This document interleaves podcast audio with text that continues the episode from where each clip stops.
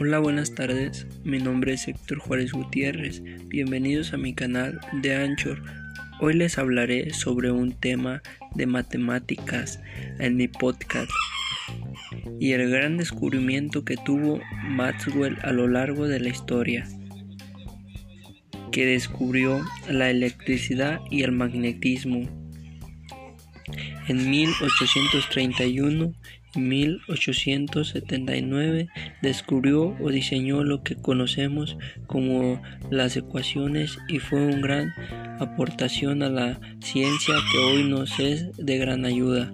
Fue un, fue un matemático físico y astrónomo británico autor de la teoría unificada del electromagnetismo y la teoría cinética gases